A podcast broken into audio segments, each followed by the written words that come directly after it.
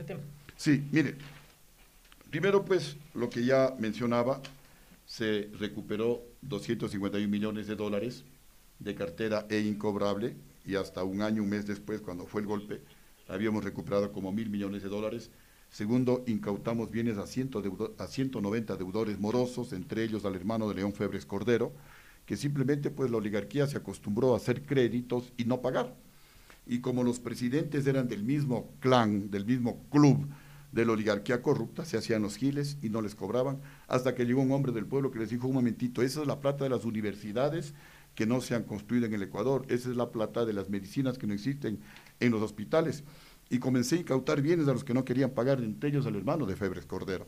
A los banqueros, como cinco, estuvieron encarcelados en mi, en mi gobierno. Uno, me parece que el señor Aspiazu ya estuvo eh, preso antes y unos tres o cuatro más pues en mi gobierno. Y también yo hice declaraciones como esta que se publican en el periódico El Universo igualmente el 6 de enero del año 2005.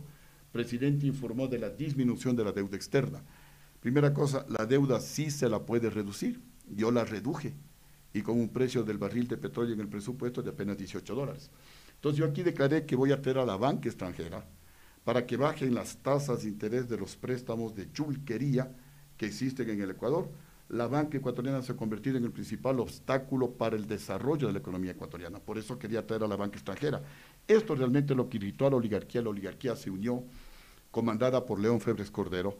Se reunieron con los generales del mando militar, los generales traidores, porque yo era menor a ellos, yo era coronel, en, las Fuerzas Armadas se llama menos antiguo, yo tenía que saludarles mi general, mi vicealmirante. Incluso siendo presidente. ¿Perdón? Incluso siendo presidente. No, antes de que yo sea presidente, no. Ah, yo era coronel recién ascendido, era coronel nuevito, joven, los otros ya eran generales, vicealmirantes. De pronto yo soy presidente de la República, comandante jefe de las Fuerzas Armadas, y ellos ahora tenían que cuadrarse ante el presidente, pero nunca lo admitieron nunca lo digirieron. Lamentablemente, pues hay gente que tiene, como suelen decir, la cabeza cuadrada, no admitieron y fueron fácil presa de la oligarquía ecuatoriana que les compra a los generales, porque nadie es gratis. A tal punto que los propios diputados social cristianos me comunicaron, no estaban de acuerdo con el golpe. ¿Quiénes impulsaban el golpe? León Febres Cordero, el yerno de León Febres Cordero, Miguel Orellana, y el economista Javier Neira. La mayoría de los diputados social cristianos se oponían al golpe. Decían, no, el país está bien el país crecía más del 8%. Nunca antes el país, ah, en gobiernos democráticos, eso también hay que aclararlo eh, posteriormente, había estado tan bien.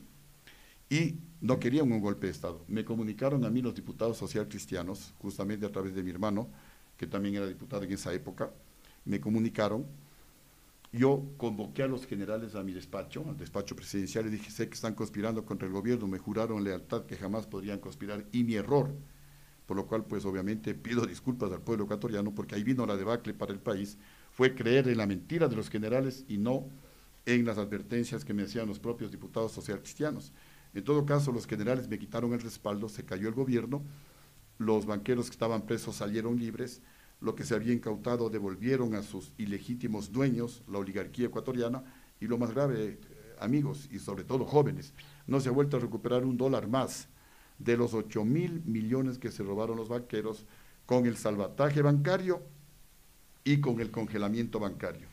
Yo alcancé a recuperar por lo menos mil millones de dólares. Todavía nos deben como 7 mil millones de dólares. Esta es la verdad. Parte de la estrategia para eh, confundir a un sector de la población ecuatoriana fue, ah, que Lucio le trajo a Bucaramanga, que Lucio la Pichicorte. Yo no les traje a ellos, y es más, el que dijo que yo no tuve nada que ver fue la justicia ecuatoriana, porque yo llegué a tener 94 denuncias en la fiscalía. Y está, después del golpe de Estado, obviamente, estando el gobierno golpista en el poder, yo renuncié a los asilos políticos y vine al penal García Moreno. Vine voluntariamente, soy el único presidente legítimamente electo por el pueblo ecuatoriano, que estando el gobierno golpista en el poder.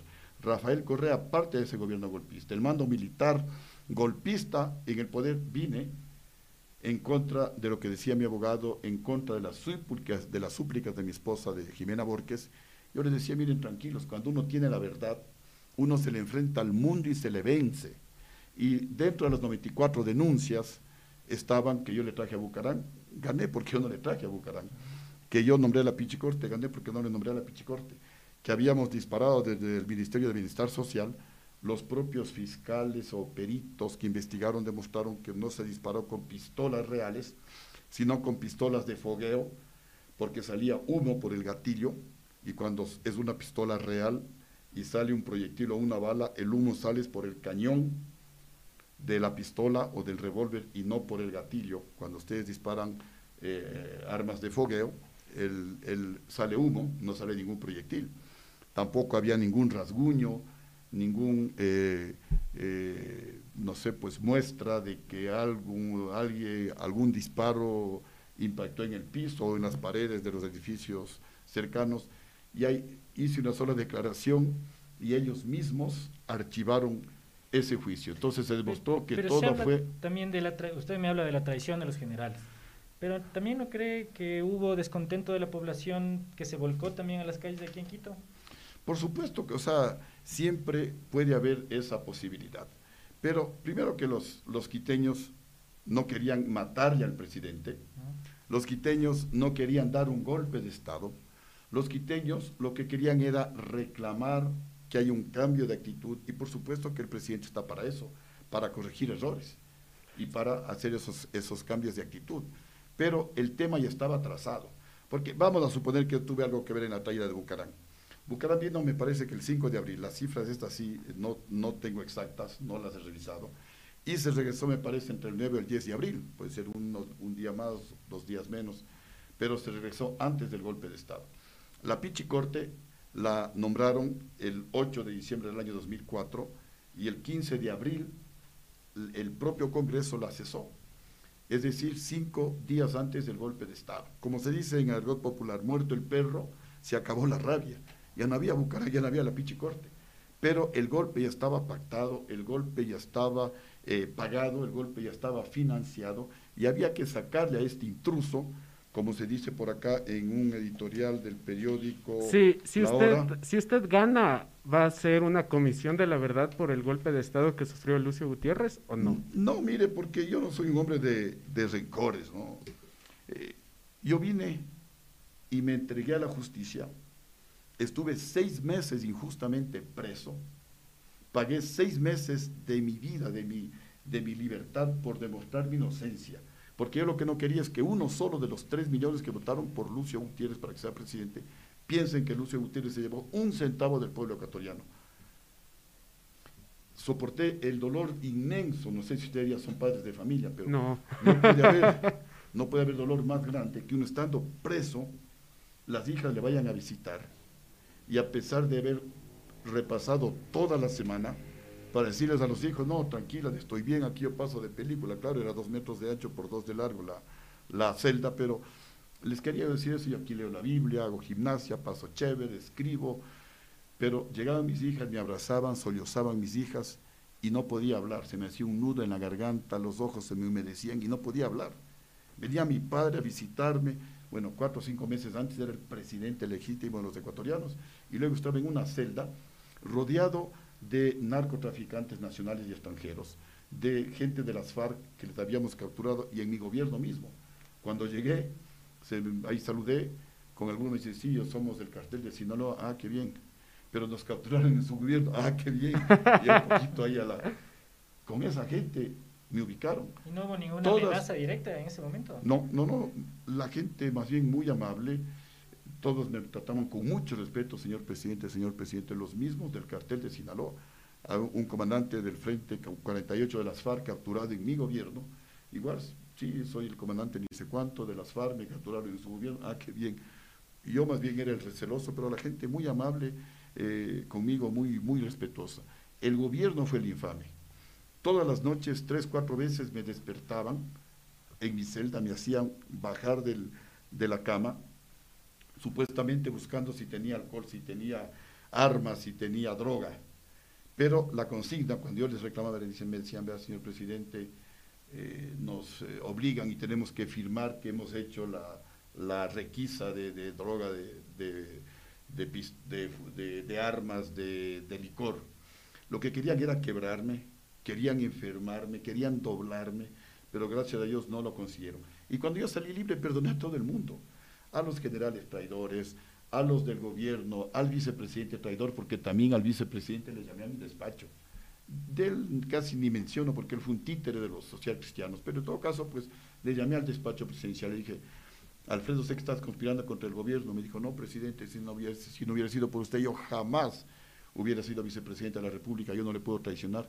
Y les creí, y yo me di la vuelta por el país, y el país estaba sumamente bien. Un país que crecía más del 8%, un país cuya pobreza se reducía más del 4% anual, un país en donde se invertía más que en Colombia, más que en Perú, más que en Chile, más que en Argentina, un país en donde se generaban, según datos del ex superintendente de bancos, más de 250 mil empleos por año en el sector privado, obviamente el país estaba bien, que hay siempre la gente descontenta y como estrategia, esto lo publica Julian Assange en sus cables de Wikileaks, que la estrategia para tumbar a Lucio Gutiérrez fue culparle con el tema de la avenida de Bucarán, con el tema de la Pichicorte, hacerlo tan real para que un sector de la gente de Quito reclame.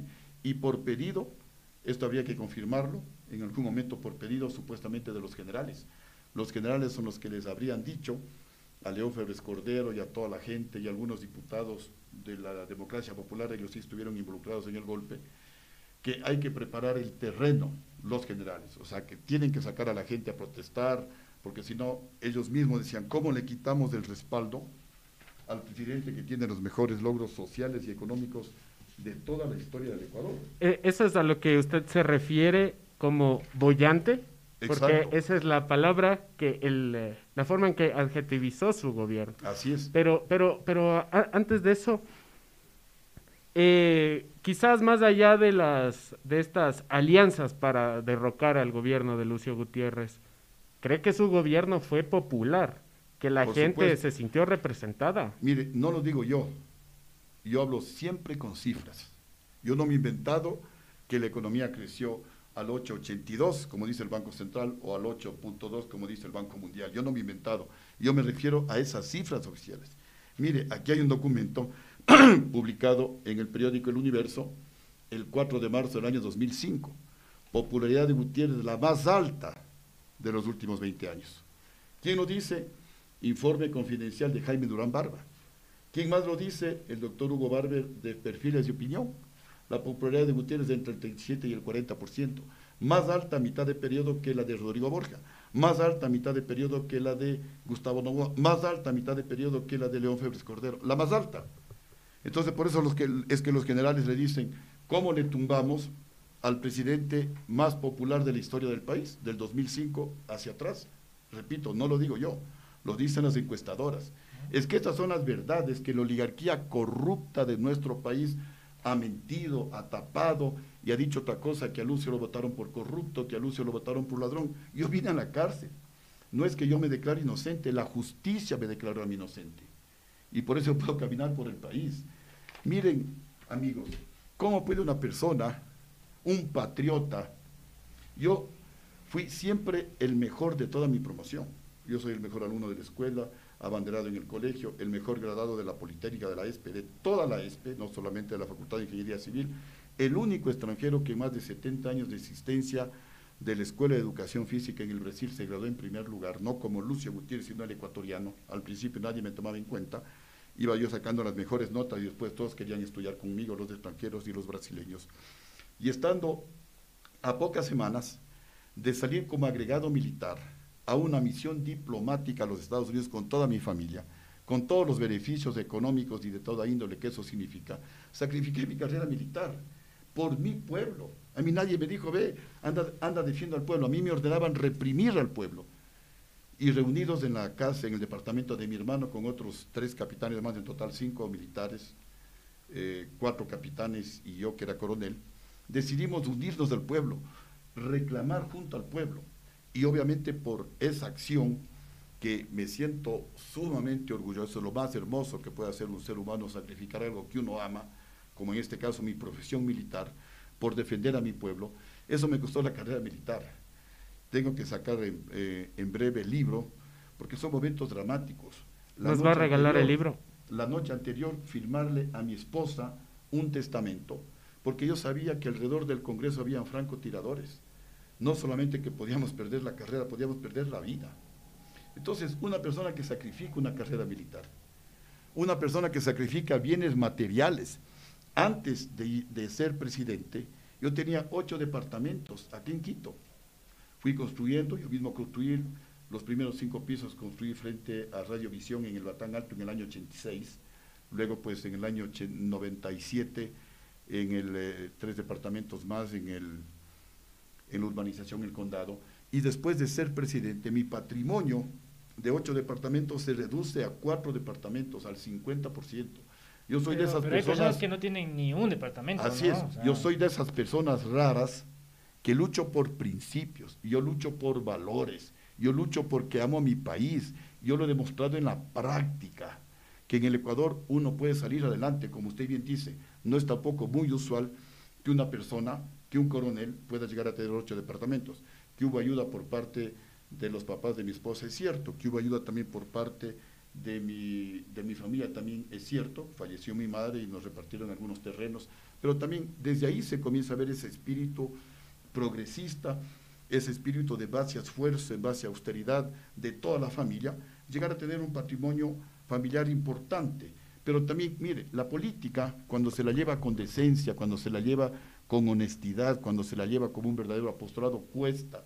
Moverse por el país cuesta. Por eso es que yo les digo, y dentro de mi proyecto está el aprobar la ley de justificación y confiscación de bienes, porque en cambio los otros políticos tradicionales, y por eso es que el pueblo detesta a los políticos, comienza con un patrimonio particular, con un patrimonio personal pequeñito, son políticos y después salen como magnates. Yo les he demostrado, yo comencé con un patrimonio de este, de este porte y después de ser presidente de la República, mi patrimonio se redujo a la mitad, al 50%. Entonces, pues, si, si habemos gente, así como también ustedes que dedican su tiempo, su esfuerzo, su juventud para investigar, para informar, en lugar de estar en fiestas, también habemos gente, habemos patriotas que amamos al país, que hemos sacrificado algo nuestro. Mi lucha no es por vanidad, no es por llegar a la presidencia de la República y decir, ah, soy presidente. Yo ya fui presidente. Y como me decían en Guayas, hace unos ya serán cuatro meses, ahí con 16 periodistas, Lucio, cuando te mueras, pondrán el mejor presidente de toda la historia, Lucio Gutiérrez. Mientras estés vivo, te darán, te calumniarán, te van a seguir fregando. ¿Cómo, han tratado los medios a Lucio Gutiérrez? Eh, ¿Siente que, le lincharon mediáticamente con la escena del helicóptero? Por supuesto, y fue Teleamazonas la que, la que le mintió al país, la que hizo un daño tremendo, pero mire cómo son las cosas. Cuando en, en el gobierno estábamos pues eh, en, el, en, el, tema de, la renovación de las, de, las, de las frecuencias, obviamente no había gente, pues no faltaba gente, áulicos, oye, es el momento, Teleamazonas siempre les critica, este, es el momento de que le quites la frecuencia a Teleamazonas. Y ordené que no, que le renoven la frecuencia a Teleamazonas. El presidente no puede actuar por odios, por venganza, el presidente debe estar por encima de todo, por encima del bien y del mal, y actuar como verdadero presidente de la República. Pero luego Teleamazonas le mintió al país, diciendo Lucio huyó. También ecuatorianos, vale la oportunidad, aunque el tema era otro, pero vale la oportunidad, porque son temas históricos que no conocen los jóvenes. El día anterior al golpe, a mí me drogaron la evidencia en el programa 360 de Tania Tinoco, me parece que se publicó en el 2017, 2016 por ahí, el periodista les pregunta a los que trabajan en el salón en donde come el presidente de la República si es cierto que el presidente Gutiérrez le drogaron. Y son ellos los que dicen sí, al presidente le drogaron.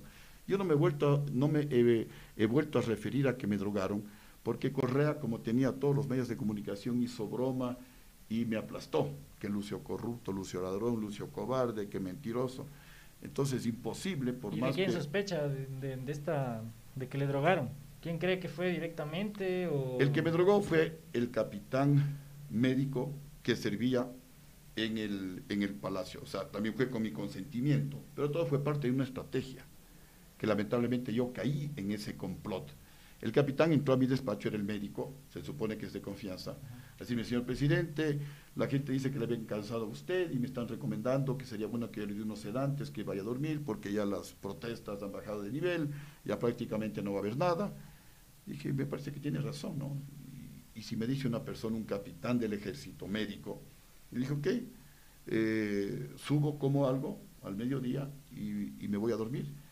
Efectivamente me dieron un poco de pastillas, no sé qué me habrá dado algún rato, también sería interesantísimo que él diga qué es lo que me dio, pero fui a mi despacho y colocaron guardias en las afueras de, de la entrada a la residencia presidencial y se inventaron estos generales traidores que yo di la orden que no ingrese nadie.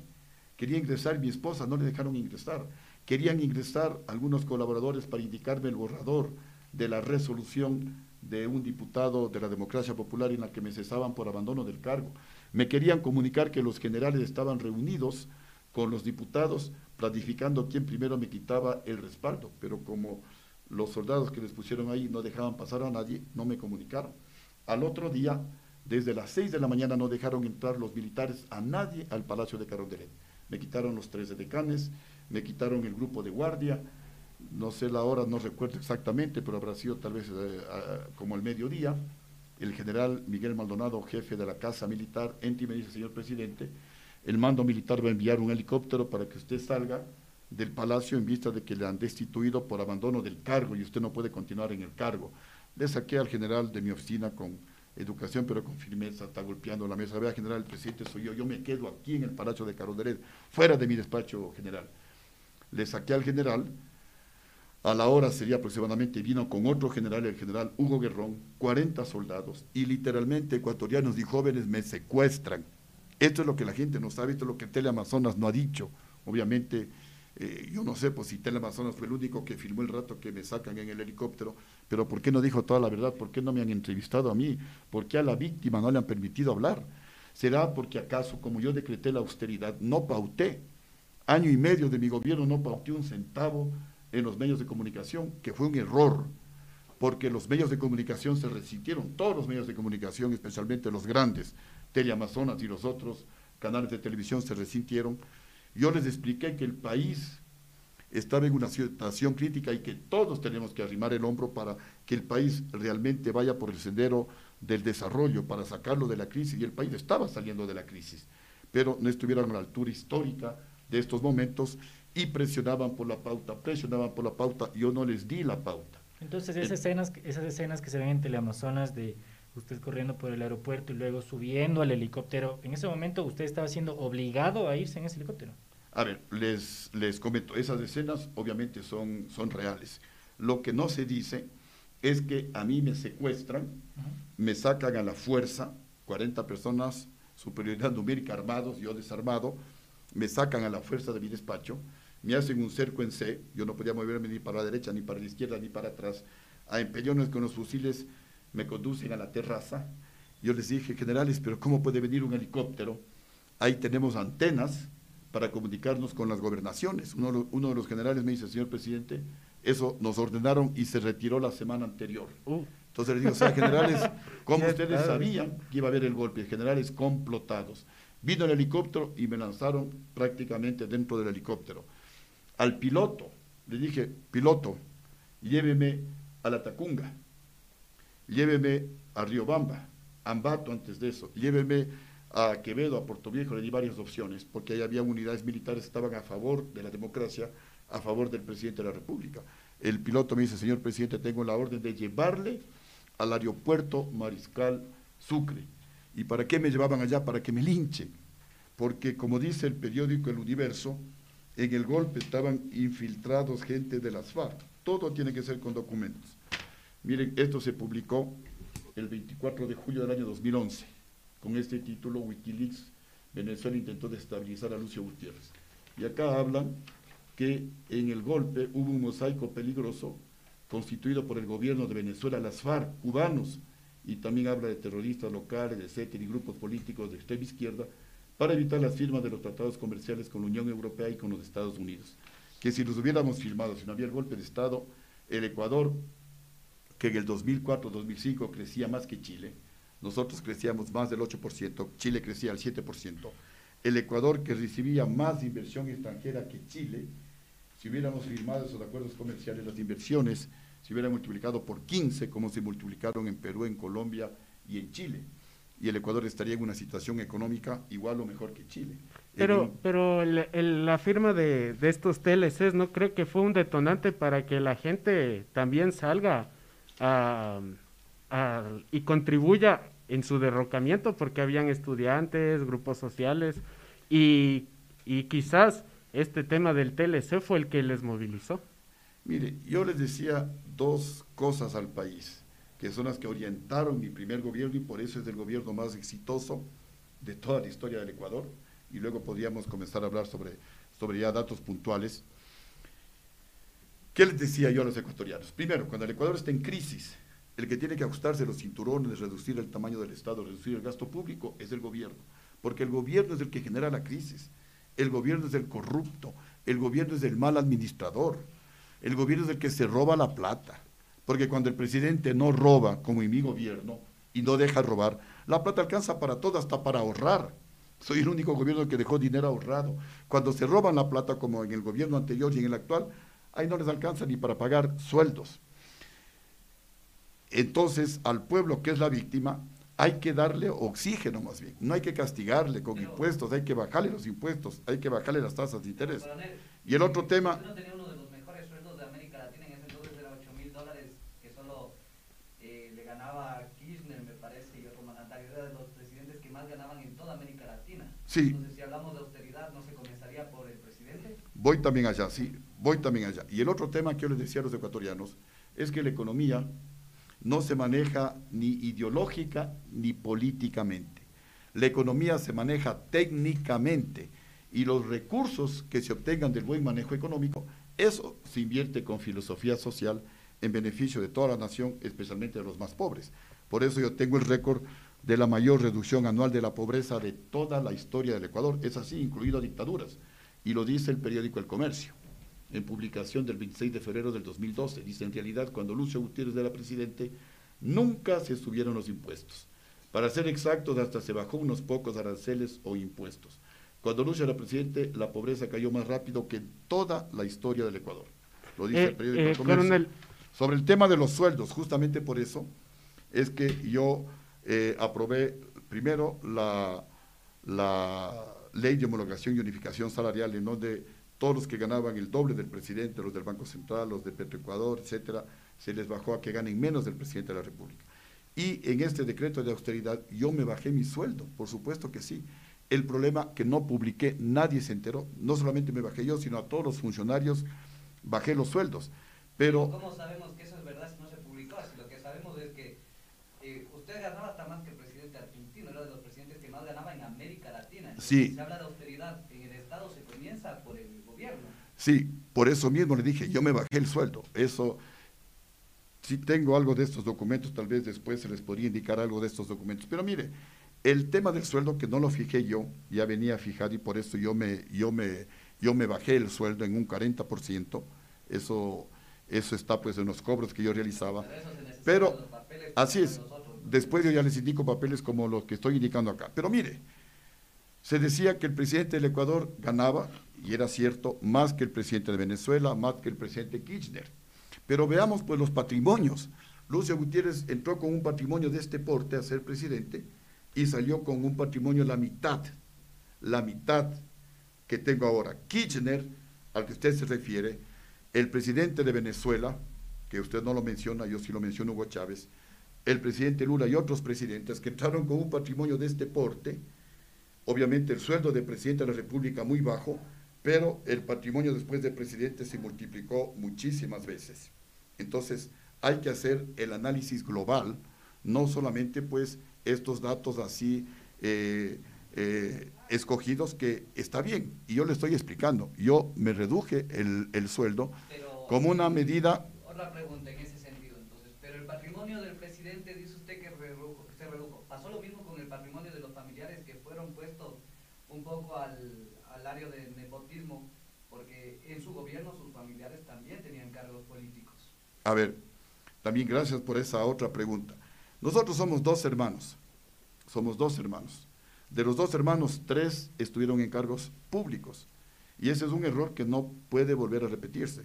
Jamás nepotismo, porque también me juzgaron, porque denunciaron a que nepotismo, que tenía casas por todo el país, que tenía pozos petroleros con mi hermano Gilmar, que mi familia tenía condominios, bueno, 94 juicios. Les gané absolutamente todos porque eran calumnias que se repetían, porque cómo justificaban tumbarle al presidente más popular hasta ese, hasta ese entonces, que no lo digo yo, lo dicen las firmas que investigaron y lo dice el periódico El Universo, cómo le tumbaban al presidente que tiene el récord de la mayor reducción anual de la pobreza de toda la historia del Ecuador, cómo le tumbaban al presidente que lo dice la ALADI, Asociación Latinoamericana de Inversión, que recibía más inversión que Perú, más que Chile, más que Colombia, más que Argentina. ¿Cómo se le tumbaba? Había que calumniarle. pero pero no cree no cree que tener familiares dentro del círculo del gobierno es un error. por supuesto que no, pues, por supuesto que no, pero mire, somos dos hermanos. Un cuñado estuvo menos de dos meses en el Fondo de Solidaridad. Una hermana estuvo menos de dos meses y en un cargo secundario en el en el Banco del Estado. Y solo una hermana estuvo cerca de dos años, ni siquiera los dos años, cuatro meses, pero cerca de dos años, no de embajadora, sino dentro del equipo del consulado del Ecuador en Argentina. Repito, eso está mal, eso no se volverá a repetir. Pero mire cómo actúa la prensa de doble moral. En el gobierno anterior al mío, el hermano del presidente Gustavo Novoa era presidente del CONAM. Y a nadie se acuerda, nadie sabe, porque la prensa ahí sí cayó. El CONAM es el Consejo Nacional de Modernización, equivalía como a cinco ministerios. El hermano de Heinz Meller, Heinz Meller era, el, canciller de la República, una gran persona, persona eh, eh, para mí al menos, pues no personalmente pienso que es una gran persona, pero el hermano de él estaba de embajador, ahí sí de embajador, en, en Alemania. Y la oligarquía, la prensa de doble moral ahí sí calladita.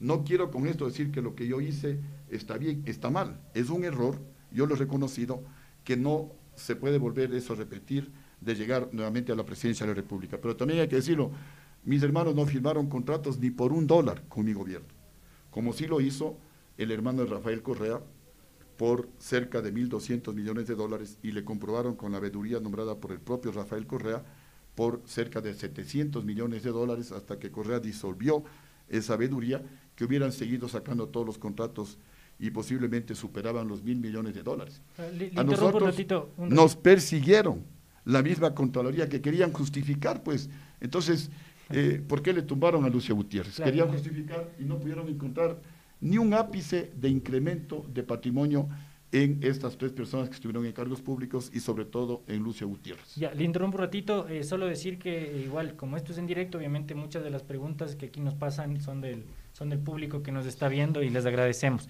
Volviendo un poco al tema del TLC, yo veía que, bueno, en Colombia muchos de los agricultores tuvieron algunos problemas, eh, agricultor, pequeños agricultores, porque, por ejemplo, en, el, en las semillas del arroz las semillas comenzaban a ser certificadas y ellos no podían vender sus semillas porque no eran aprobadas por los Estados Unidos o por las empresas que manejaban estos tratados de libre comercio. En ese sentido, ¿qué beneficio le iba a traer el Tratado de Libre Comercio al Ecuador si pequeños agricultores, pequeños productores no iban a poder vender su producto acá? A ver, ecuatorianos y jóvenes, antes de proceder a esta negociación para los tratados de libre comercio con la Unión Europea, que ya se firmó, y no lo firmaron sino el propio Rafael Correa, que tanto criticaba, se adhirió a lo que firmó eh, Perú y Colombia. En el año 2016 se perdieron 11 años de que el Ecuador ya estuviera generando más, más empleo, más exportaciones y más inversiones en el país. Y ahora están que se mueren por firmar un acuerdo con los Estados Unidos a los 16 años que que se ha perdido. Pero ¿por qué yo inicié esos tratados? Primero, me reuní con el presidente Fox, que es uno de los primeros que firmó un acuerdo de libre comercio con los Estados Unidos. Y me decía, mira, antes de la firma del tratado, obviamente problemas hay, pues, o sea, no todo es color de rosa, también hay sectores que se afectan y que tienen que mejorar y que tienen que perfeccionarse y que tienen que ser más competitivos para no quedar rezagados. No todo es belleza, pero él me decía, mira, en el marco, en el, en el marco final, antes de la firma del tratado con los Estados Unidos teníamos un déficit comercial de 6 mil millones de dólares. Es decir, eh, los Estados Unidos le vendía a México 6 mil millones más que lo que México le vendía a Estados Unidos. Por eso había un déficit en la balanza comercial de 6 mil millones de dólares en perjuicio de México. Después de la firma del tratado, me dijo el presidente Vicente Fox, la balanza fue favorable a México en 32 mil millones de dólares, porque ya podían exportar sin impuestos productos a los Estados Unidos, frutas, eh, frijoles, bueno, y una, y una serie de cosas. Hablé con el presidente socialista, eh, Lagos, Ricardo Lagos, de Chile, y le pregunté lo mismo. Y me dijo, mira, tuvimos al principio un poco de dificultades con el tema de, los, de la ropa, porque eh, como otros países también tienen tratados comerciales con Estados Unidos, ingresaban ropa más barata que la que nosotros podíamos hacer en Chile. Y eso fue una dificultad. Pero luego, como todo era cero aranceles, comenzamos nosotros también a importar más algodón a, cero arancel y nos beneficiamos de que eh, se introducía la ropa a los Estados Unidos, también pagando cero aranceles. Y entonces me decía, ahora eh, la ropa, pues hemos inundado los Estados Unidos y definitivamente la balanza comercial fue favorable a Chile, lo que antes era desfavorable. ¿Pero favorecía más a las grandes empresas o sí favorecía a estos pequeños productores? A todos en general, pues no. otro otro tema... viendo, por ejemplo, este, los resultados de la privatización en Chile de todas las empresas gracias a estos tratados con las marchas en un país en el que la gente ni siquiera puede comprar el agua porque pertenece a empresas privadas. Mire, eso de la privatización también yo no estoy de acuerdo. Si yo llego a ser presidente, no se va a privatizar absolutamente nada. Es más, vamos a aprobar dos, dos reformas al Código Orgánico Integral Penal, sobre todo una, una al Código Orgánico Integral Penal. Vamos a eliminar la palabra reservado de la fase de investigación previa en los delitos contra la administración pública. ¿Por qué? Yo he ido a la Fiscalía y cualquiera de las personas que nos esté escuchando vayan a la Fiscalía y pregunten sobre el juicio por el robo de 1.500 millones de dólares en la fallida refinería de Manabí plata que se robaron en el gobierno de Rafael Correa, o los 2.200 millones que se robaron en la fallida repotenciación de la, eh, en la fallida repotenciación en Esmeraldas, en la refinería de Esmeraldas. ¿Y qué es lo que dicen? Que no hay cómo porque es reservado. Y digo, bueno, por lo menos indíqueme la carpeta para ver si es una carpeta grande. No, no le puedo indicar. Ecuatorianos, se nos robaron miles de millones de dólares y que no, vengan, y que no me vengan con el cuento de que eso es reservado. Esas son las cosas que me indignan y por eso estoy en esta lucha. Si yo soy presidente, eliminamos esa palabra reservado para que todos vayamos y, les ajustemos a estos fiscales y jueces corruptos que son los que le meten a debajo para que no se investigue y los ecuatorianos nos olvidemos. Igualmente la palabra confidencial. En todos los bienes que se han vendido, nos han perjudicado a los ecuatorianos, sobre todo en la década robada, en la década anterior. Y ahora quieren vender el Banco del Pacífico y también dicen que eso es confidencial o que es reservado y que no podemos enterarnos los ecuatorianos. ¿Cómo así? Si es nuestro patrimonio, tenemos que enterarnos en cuánto quieren vender, a quiénes quieren vender, tenemos que enterarnos quiénes los son los, que, los poseedores de la deuda ecuatoriana. Eso es transparencia. Por eso si yo llego a la presidencia, todo esto se va a transparentar, no se venderá el Banco del Pacífico, que a propósito, cuando yo me hice cargo de la presidencia, también como el Banco del Pacífico estaba en soletas, los mismos banqueros corruptos que nos robaron la plata, 8 mil millones de dólares, se querían llevar el Banco del Pacífico, obviamente a un costo casi casi de cero, porque no valía el Banco del Pacífico. Dije, un momentito, no se vende. Contratamos a expertos en banca, le rehabilitaron al Banco del Pacífico y hoy, y hoy es uno de los mejores bancos que tiene el Ecuador. Así que si yo soy presidente no se vende absolutamente nada, ni las empresas telefónicas, ni eh, TAME, ni el Banco, de, el Banco del Pacífico, etcétera. Y para, eh, no, sé si a concluir con el tema del TLC, justamente en las negociaciones es que uno tiene que proteger los temas más vulnerables, en el caso nuestro, asuntos de agricultura, asuntos de artesanía. Eso es lo que tiene uno que proteger de la mejor eh, manera que sea posible. Pero jóvenes, desde la antigüedad, desde la época de los fenicios, los pueblos que han progresado son los que venden y compran, son los que abren sus mercados. Si nos enconchamos, el Ecuador no va a crecer. Miren el ejemplo de Chile. Económicamente ha crecido, que la distribución de la riqueza obviamente no es la mejor en Chile. Yo eh, tengo aquí un documento que lo rayé lamentablemente, pero demuestra que en un estudio que hizo las Naciones Unidas, no Lucio Gutiérrez, las Naciones Unidas, y que se publicó en el periódico El Comercio, está aquí lamentablemente y les pido disculpas, yo ya lo rayé, pero prometo sacar otro documento. Aquí eh, se escribe, dice, eh, esta, esta sí es una buena noticia desde cualquier punto de vista. En una comparación de 17 países de América Latina, el Ecuador es donde más ha caído la desigualdad. y es desde México hasta Chile. Entonces, los ecuatorianos sí podemos hacer cosas buenas. Bueno, Obviamente se eh, necesita un presidente honrado que no robe ni deje robar. Ya, ya, ya, le, ya escuchamos, ya escuchamos un poco de, de cómo fue su testimonio, sus perspectivas acerca de su gobierno. Pero estamos en plena carrera electoral y lo que a mucha gente le interesa son las propuestas. Eh, exactamente, las propuestas de Lucio Gutiérrez em, han sido para tratar a la corrupción, ¿verdad? Eh, es, un problema. pero siempre va en esa dirección. Pero, pero, pero eh, usted propone que, mm, una cadena perpetua para los corruptos. ¿Nuestro sistema carcelario está listo para eso o cómo lo va a hacer? A ver, yo creo que también es importante esto de Ecuador verifica. Mire, ellos mismos publican el que tiene casos más verificables o que más verificaron fue Lucio Gutiérrez, ocho, los otros tienen cero. Ocho. Lo que yo sí cometí un lapsus cuando dije que era el segundo crecimiento más alto del mundo, es el segundo crecimiento más alto, pero de toda la historia del Ecuador. Según el Banco Mundial 8.2, que fue un documento inicial, una cifra inicial que dio el Banco Central del Ecuador, y luego pues que se reajustan todas las cifras, el Banco Central publicó 8.82. Pero bueno, así sea 8.2, es el segundo crecimiento más alto de toda la historia del Ecuador. Solamente en el gobierno militar, en la dictadura militar, creció más la economía.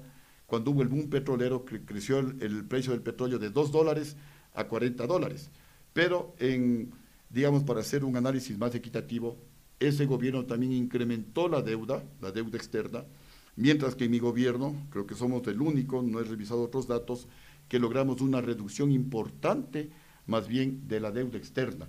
Igualmente, en mi gobierno por ahí se publicó que el, que el desempleo había crecido. Mire, este es un estudio, no sé si es del Banco Central o de la universidad, ya les confundí aquí los papeles, pero bueno, este es el Producto Interno Bruto. Miren, aquí hay un documento que demuestra pues que se redujo el desempleo en mi gobierno de manera drástica. Y después hay un pequeño pico, crece en el año 2005, pero yo ya no estaba en la presidencia, yo, yo salí en el 20 de abril. Mire, está aquí, ¿no? Dice tasa de desempleo del Ecuador en periodo 2003-2018, fuente elaboración propia en base a datos de la ENENDU INEC en el 2019 publican esto, elaborado por Paola Arellano, no sé si del Banco Central o de la Universidad, eh, bueno, pero es de base a los datos del INEC. Mire, en el año 2003 yo parto con un desempleo de 11.5% y se lo reduce alrededor del 4%. Hay una reducción importante del desempleo en el Ecuador. Esto por un lado. Pero bueno, eso en el 2004. ¿Cuáles son las propuestas para ahora en el tema de empleo? Y regresando un poco a la pregunta de, Francisco, ¿no cree que usted cae un poco en el populismo penal al hablar de la cadena perpetua? Al hablar de la cadena perpetua porque tendría que reformarse la constitución para hacer esto, ¿no? Y las cárceles. A ver, y las cárceles. ¿Cómo se va a mantener a tanto corrupto que sabemos que hay un montón de corruptos? ¿Cómo se va a mantener? Porque eso eso jala recursos, eso requiere un montón de cosas, eso quiere también rehabilitar las cárceles y ponerlas adecuadas para, para, para, más presos, ¿no? Ya, vamos a mirar la página, pero sí era interesante pues aclarar esos datos que se estaban presentando como que Lucio Gutiérrez mintió y yo no mentí. No creció al 9%, ya creció la economía, pero usted afirmó que crecía el doble que la chilena y nunca creció el doble que la chilena la economía. A ver. Puede, puede, ser palabras más, palabras menos, pero lo que yo afirmaba, como también lo dije acá, es que la economía en el año 2004-2005 creció más que Chile. El Ecuador recibía más inversión extranjera que Chile. Entonces, si hubiéramos firmado los acuerdos comerciales, las inversiones se hubieran multiplicado por 15, como se multiplicaron en Chile, y el Ecuador estaría recibiendo sobre los 20 mil, 25 mil millones de dólares de inversión extranjera. Claro, esta es una proyección que lamentablemente no se dio. Pero hasta cuando yo era presidente, la economía ecuatoriana crecía más que la de Chile. Comandante, no hay palabras más o palabras menos. No creció la economía el doble que Chile, creció, mm, no estoy seguro si creció más que Chile. Creció más que Chile porque desde... un periodo en el que creció más que Chile, Pero yo también creo que eh, le estaban preguntando acerca del tema de las cárceles y la pena de muerte y sería bueno... Sí, pero debe quedar muy claro, la economía en el Ecuador 2004-2005 creció más que la de Chile, porque 8.2, como dice el Banco Mundial, o 8.82, como dice el Banco Central del Ecuador, es más que 7, que en el año 2004-2005 creció Chile. Eso es irrefutable. No, eh, Chile creció, según los datos del Banco Mundial que estoy revisando, 7.1 eh, y 5.7. Y Ecuador en esos años creció 8.2 y 5.3. Es decir, sí creció la economía de Ecuador. el 5.3 ya no es mi responsabilidad porque a mí me sacaron los generales el 20 de abril del año 2005. Pero bueno, creo que ya este tema del... Pero en todo caso... En ese momento creo que ya pasó, ya... Sí, pero en todo caso... habría que, revisar en, en, algún... Pero en todo caso crecimos más que Chile y mi gobierno en general tiene las mejores cifras sociales y económicas de toda la historia del Ecuador. La mayor reducción de la pobreza, que también la podemos discutir si tienen algún dato ahí, y si es que me he equivocado, por supuesto que lo voy a reconocer. Pero hasta el momento nadie me ha podido demostrar o sacar... este tema de las, de las cárceles que le mencionaba, del populismo A ver, ecuatorianos. Sí, entremos ahí. Bajo el mismo criterio de mi primer gobierno, de que el que tiene que ajustarse los cinturones es el gobierno y al pueblo hay que darle oxígeno, vamos a convocar a una mega consulta popular en el primer mes de mi gobierno para a través de un referéndum aprobar reformas sustanciales a la Constitución. De cinco poderes del Estado bajaremos a tres, ejecutivo, legislativo y judicial. Vamos a reducir drásticamente el número de asambleístas, de 137 a 57 asambleístas. Habrá dos asambleístas por cada provincia más uno por cada millón de habitantes, total 57 asambleístas para mantener la estabilidad laboral de los servidores públicos y no cometer el error de votar 50 mil, 100 mil personas a la calle, agravando el problema del desempleo, nosotros vamos a reducir los mega sueldos del sector público, 10 mil, 8 mil, 7 mil dólares a 3 mil dólares mensuales. Nadie podrá ganar, ni el presidente, ni los asambleístas, más de 3 mil dólares mensuales. De 2.900 hacia abajo, los sueldos se mantienen inalterables. Con esta medida pensamos pues ahorrarnos sobre los mil millones de dólares al año para ciertas medidas sociales. Eliminaremos todos los privilegios, entre ellas las pensiones vitalicias a los expresidentes, eliminaremos el financiamiento que realiza el Estado ecuatoriano a los partidos políticos. El objetivo es reducir el número de partidos políticos.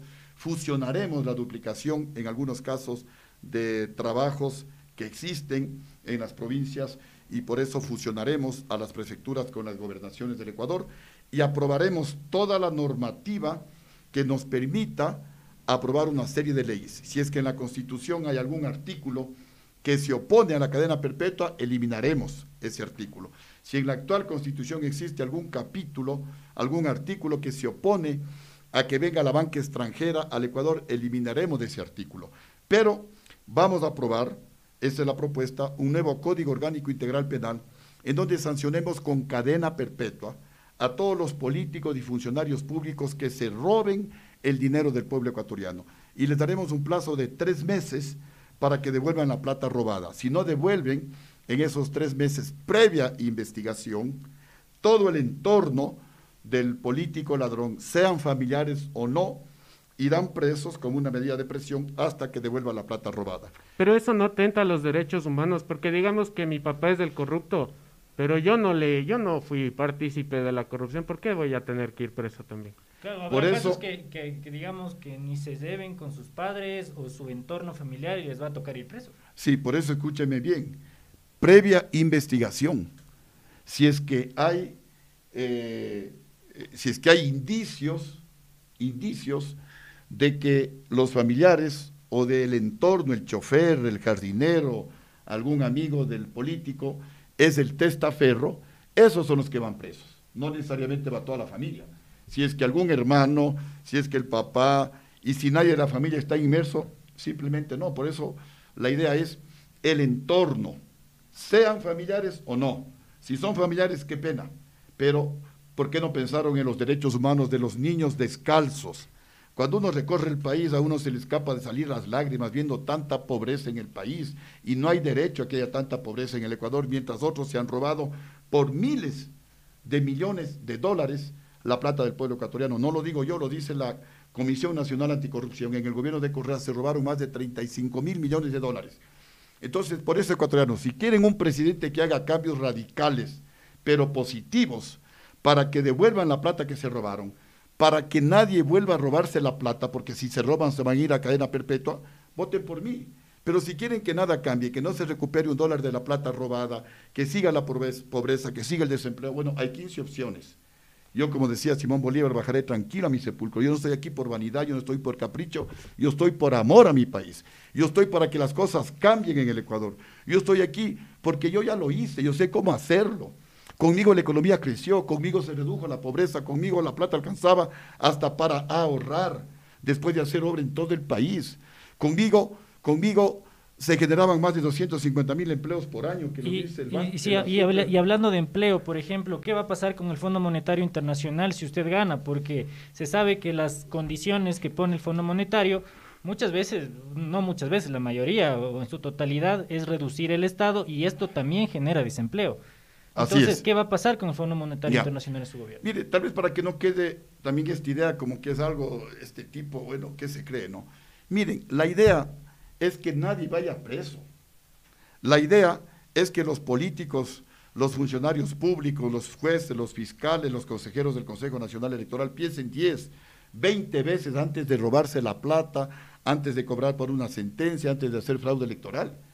Y si lo hacen, tienen todavía una segunda opción, tres meses para que devuelvan la plata robada. Entonces, no es que les estamos diciendo vamos a llenar las cárceles con gente a cadena perpetua, no. La idea es que nadie vaya a la cárcel a cadena perpetua.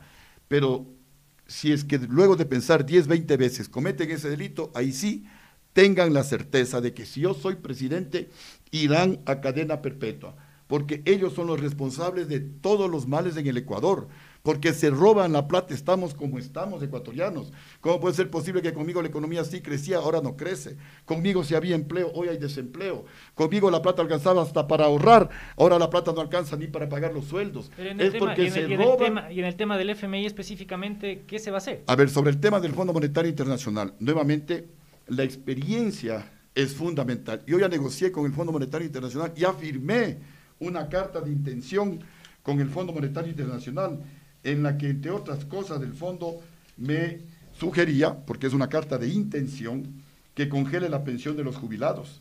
Yo más que dupliqué la pensión de los jubilados. Me pedía que congele los sueldos y salarios de todo el sector público. Yo elevé los, elevé los sueldos y salarios de todo el sector público a la escala de 14 grados me pedía que congele las asignaciones a los municipios y prefecturas del país, yo les incrementé en un 50%. El FMI pide subir el IVA.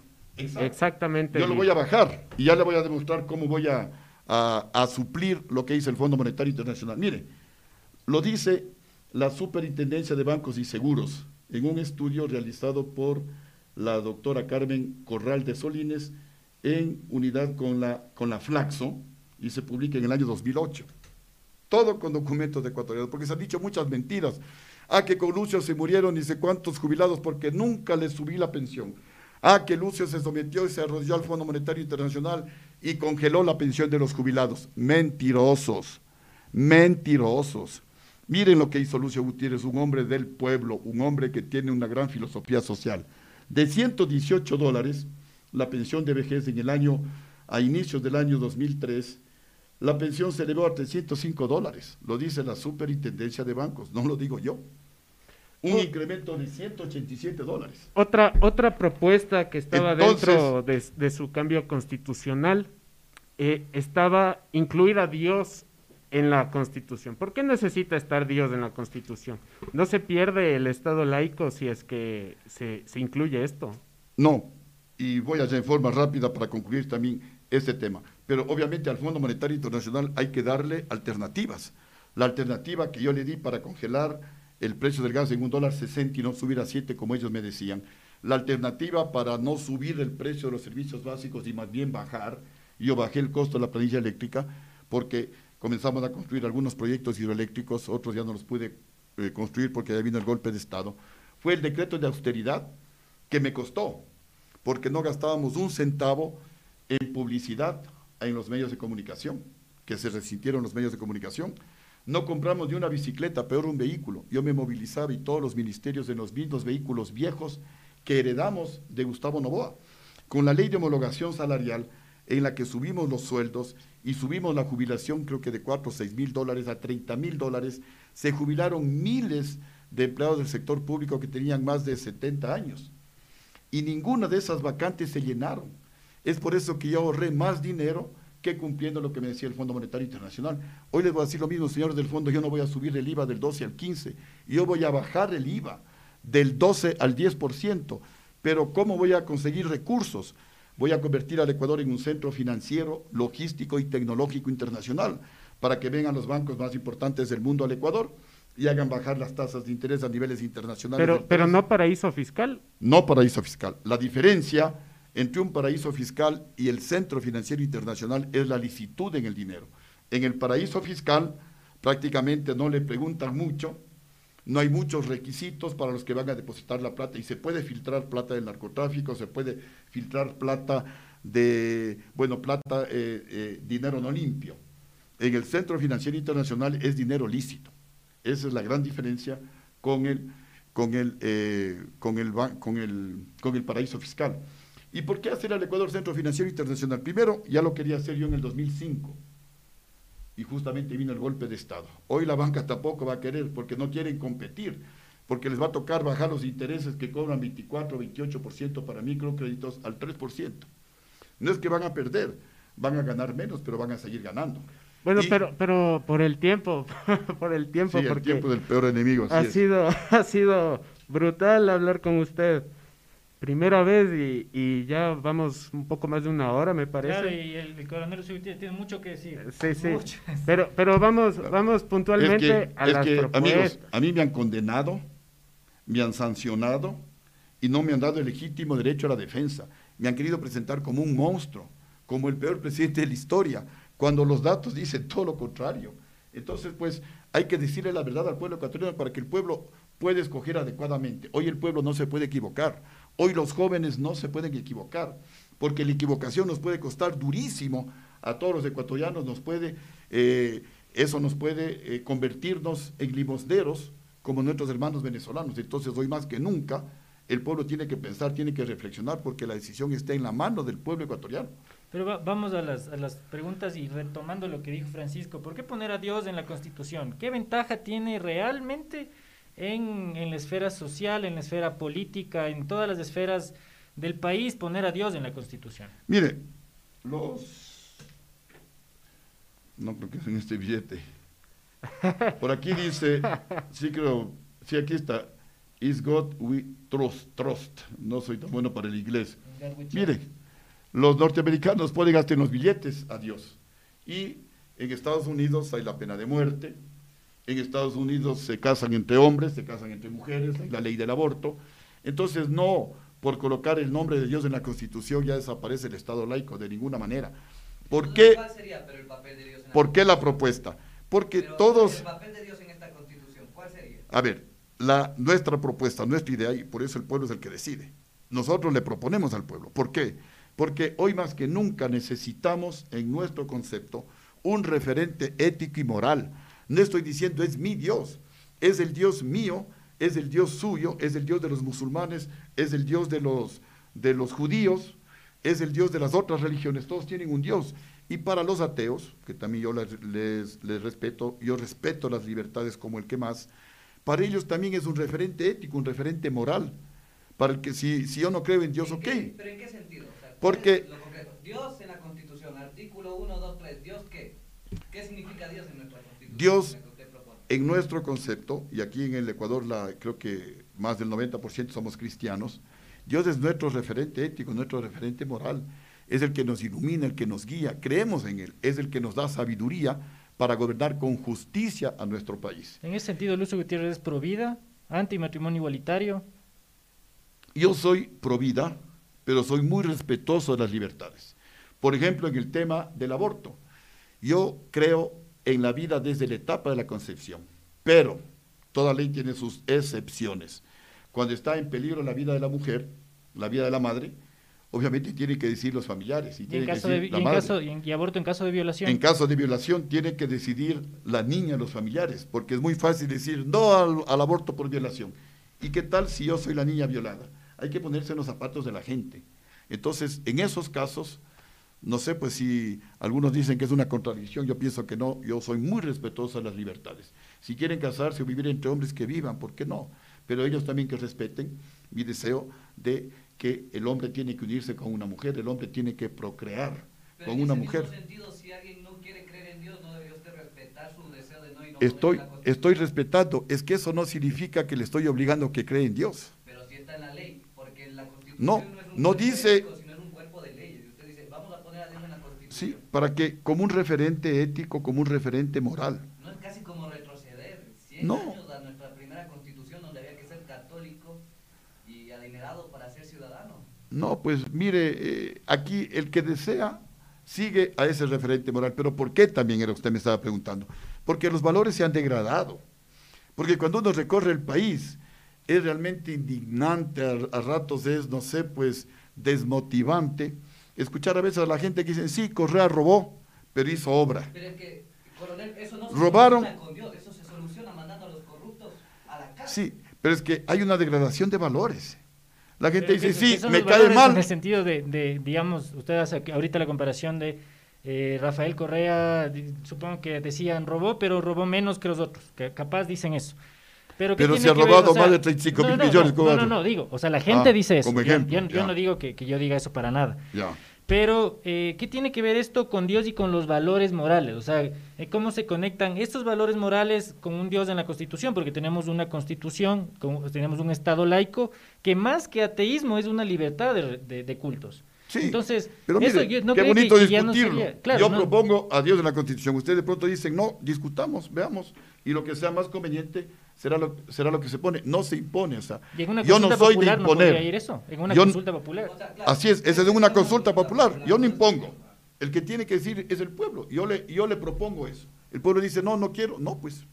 Porque no es que les impongo, "Ah, no, y le ponemos, y la cadena perpetua. No, yo propongo, porque dentro de mi criterio, dentro de mi experiencia, el Ecuador necesita un presidente con mano dura, en una mano el pan para la mayoría de ecuatorianos y en la otra mano el látigo. No sé pues si esto significa perder votos, pero eso es lo que yo pienso.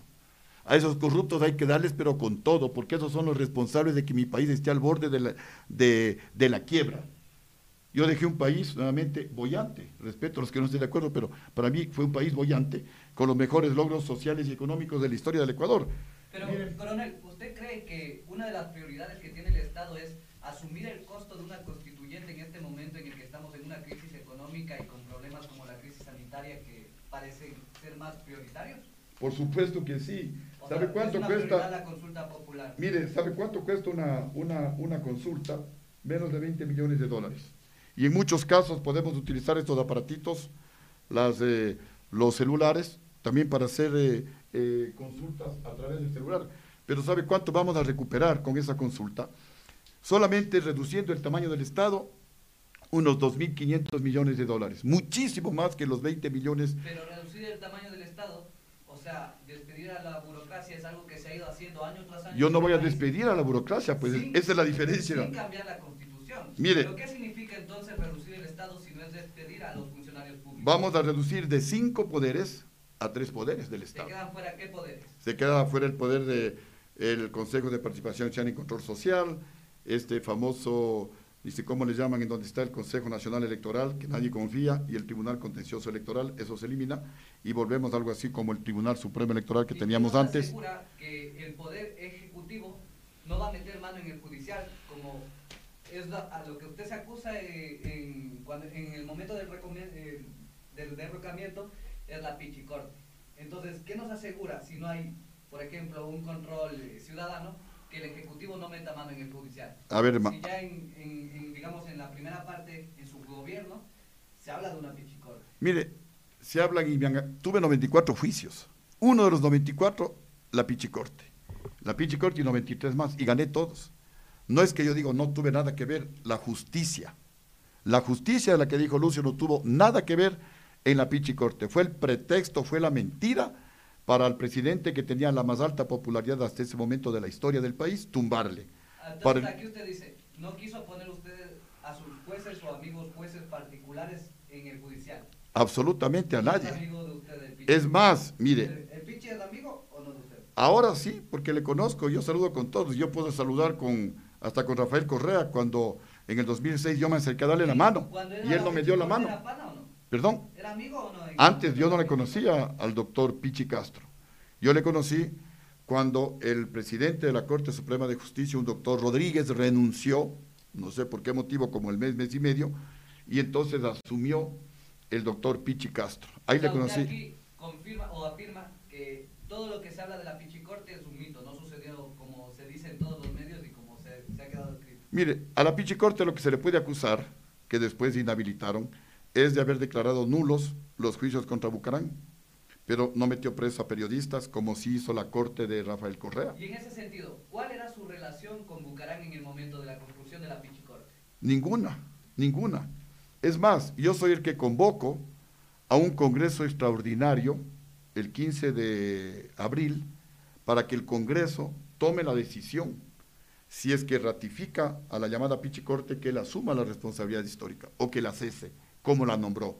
Y el Congreso la cesó. si, yo, si, hubiera tenido algún interés, no voy a convocar a un Congreso extraordinario para que cesen a la, a la llamada Pichicorte.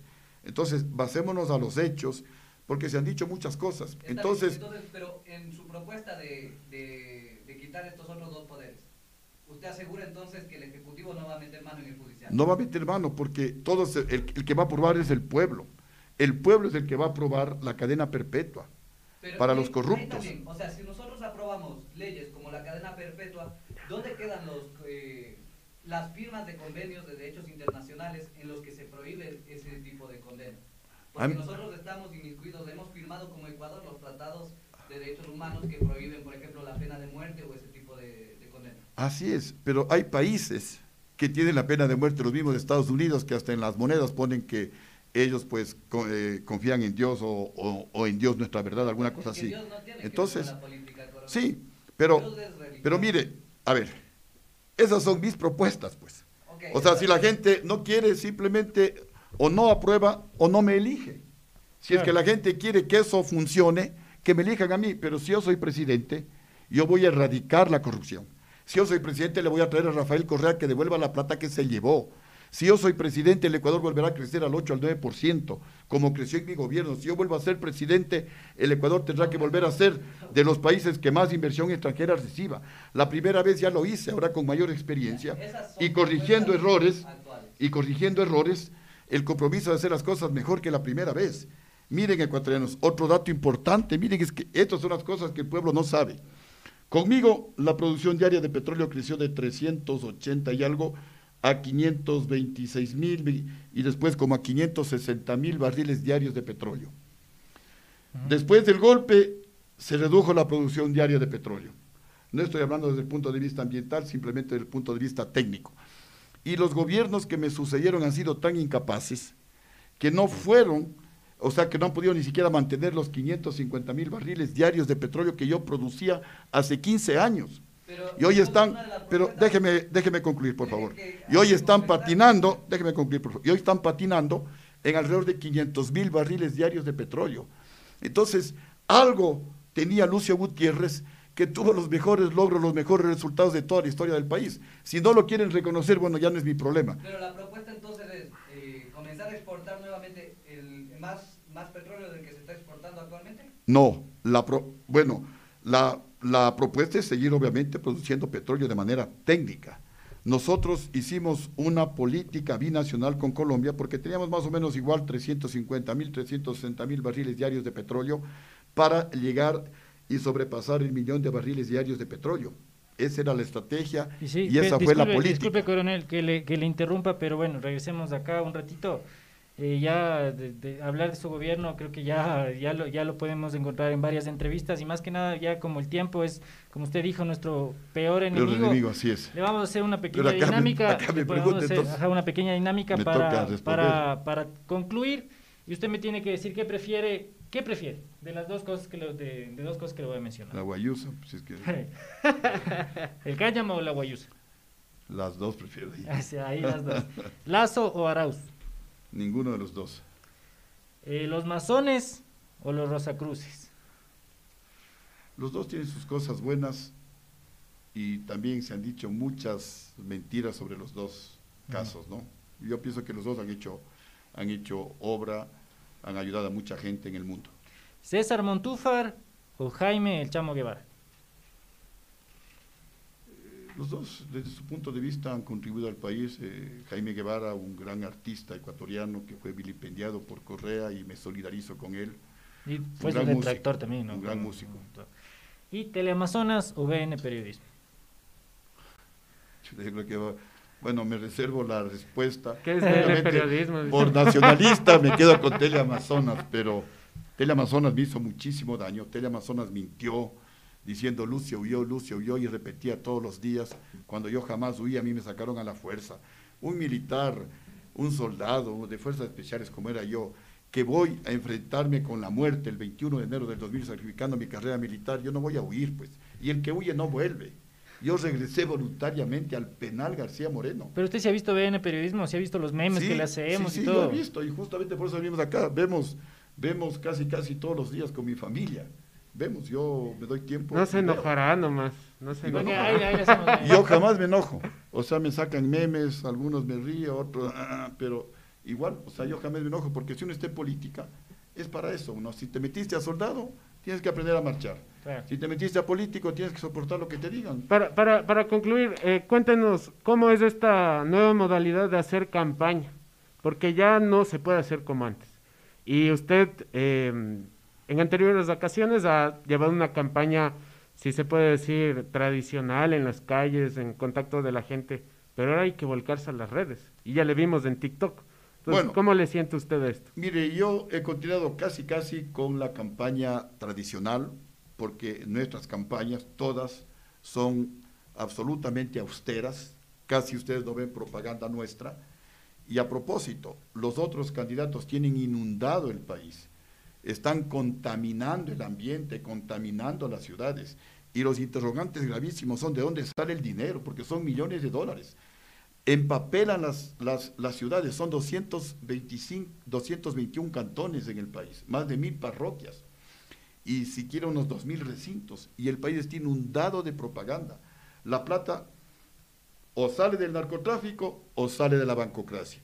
Por eso el Ecuador sigue inundado de droga cuando ellos ganan y vienen decisiones como la de Correa o como la de Lenín Moreno que les condonaron a los banqueros y a los más ricos del Ecuador más de 4.500 millones de dólares. Entonces también ecuatoriano es otro motivo para reflexionar. No te dejes llevar por lo que han empapelado el país con gigantografías, porque después no van a salir de la pobreza. Si ganan los banqueros, ellos ya se van a condonar las deudas, miles millones de dólares como ya lo han hecho. O sea, no, no es que es a lo mejor, ya lo han hecho. Entonces, si ganan nosotros, sigue con austeridad. Si ganan nosotros, nos van a inundar de droga. Y la corrupción destruirá al país. Hoy yo creo que más que nunca se requiere un presidente por lo menos con tres condiciones. Un presidente honrado, que no robe pero en la práctica, no en el discurso, en la práctica. Un presidente patriota, porque hoy se necesita patriotismo y el patriotismo hay que demostrarlo con resultados, no con palabrería. Y también un presidente con experiencia, no, sea, no es que me estoy alabando, pero el único que tiene experiencia para gobernar soy yo y experiencia exitosa, ahí están los resultados. Si no, si no es el primer eh, logro, es el segundo, pero son los, en conjunto los mejores resultados de toda la historia del Ecuador. Perfecto, coronel, le agradecemos un montón. Eh, hemos hablado este día en Venerables en este primer y último podcast presidencial. No sabemos si hay una segunda vuelta, quizá ahí nos acepten las... Ahí nos vemos otra vez. Ahí, nos veremos si, si, llega segunda vuelta. Entonces le agradecemos eh, a Lucio Gutiérrez, igual a Francisco, a Roque que está aquí en los controles. Será para una próxima, la próxima semana también tendremos podcast, estén atentos a todas nuestras redes sociales, síganos y también el 7 de febrero que vamos a tener una cobertura de dos jornadas en la mañana y en la tarde esperando que no haya ninguna cosa chueca por ahí. Muchas gracias. Nos vemos en otra ocasión. Hasta luego. Y la próxima traemos más guayusa. Más, guayusa. Tomen guayusa. De pronto también para la gente que ve, a ver qué dijimos en el último programa, toma una guayusa. Toma una guayusa. Es cierto, ¿no? Muchas gracias. Ya pues jóvenes, muchas gracias. Me han hecho sudar un poco.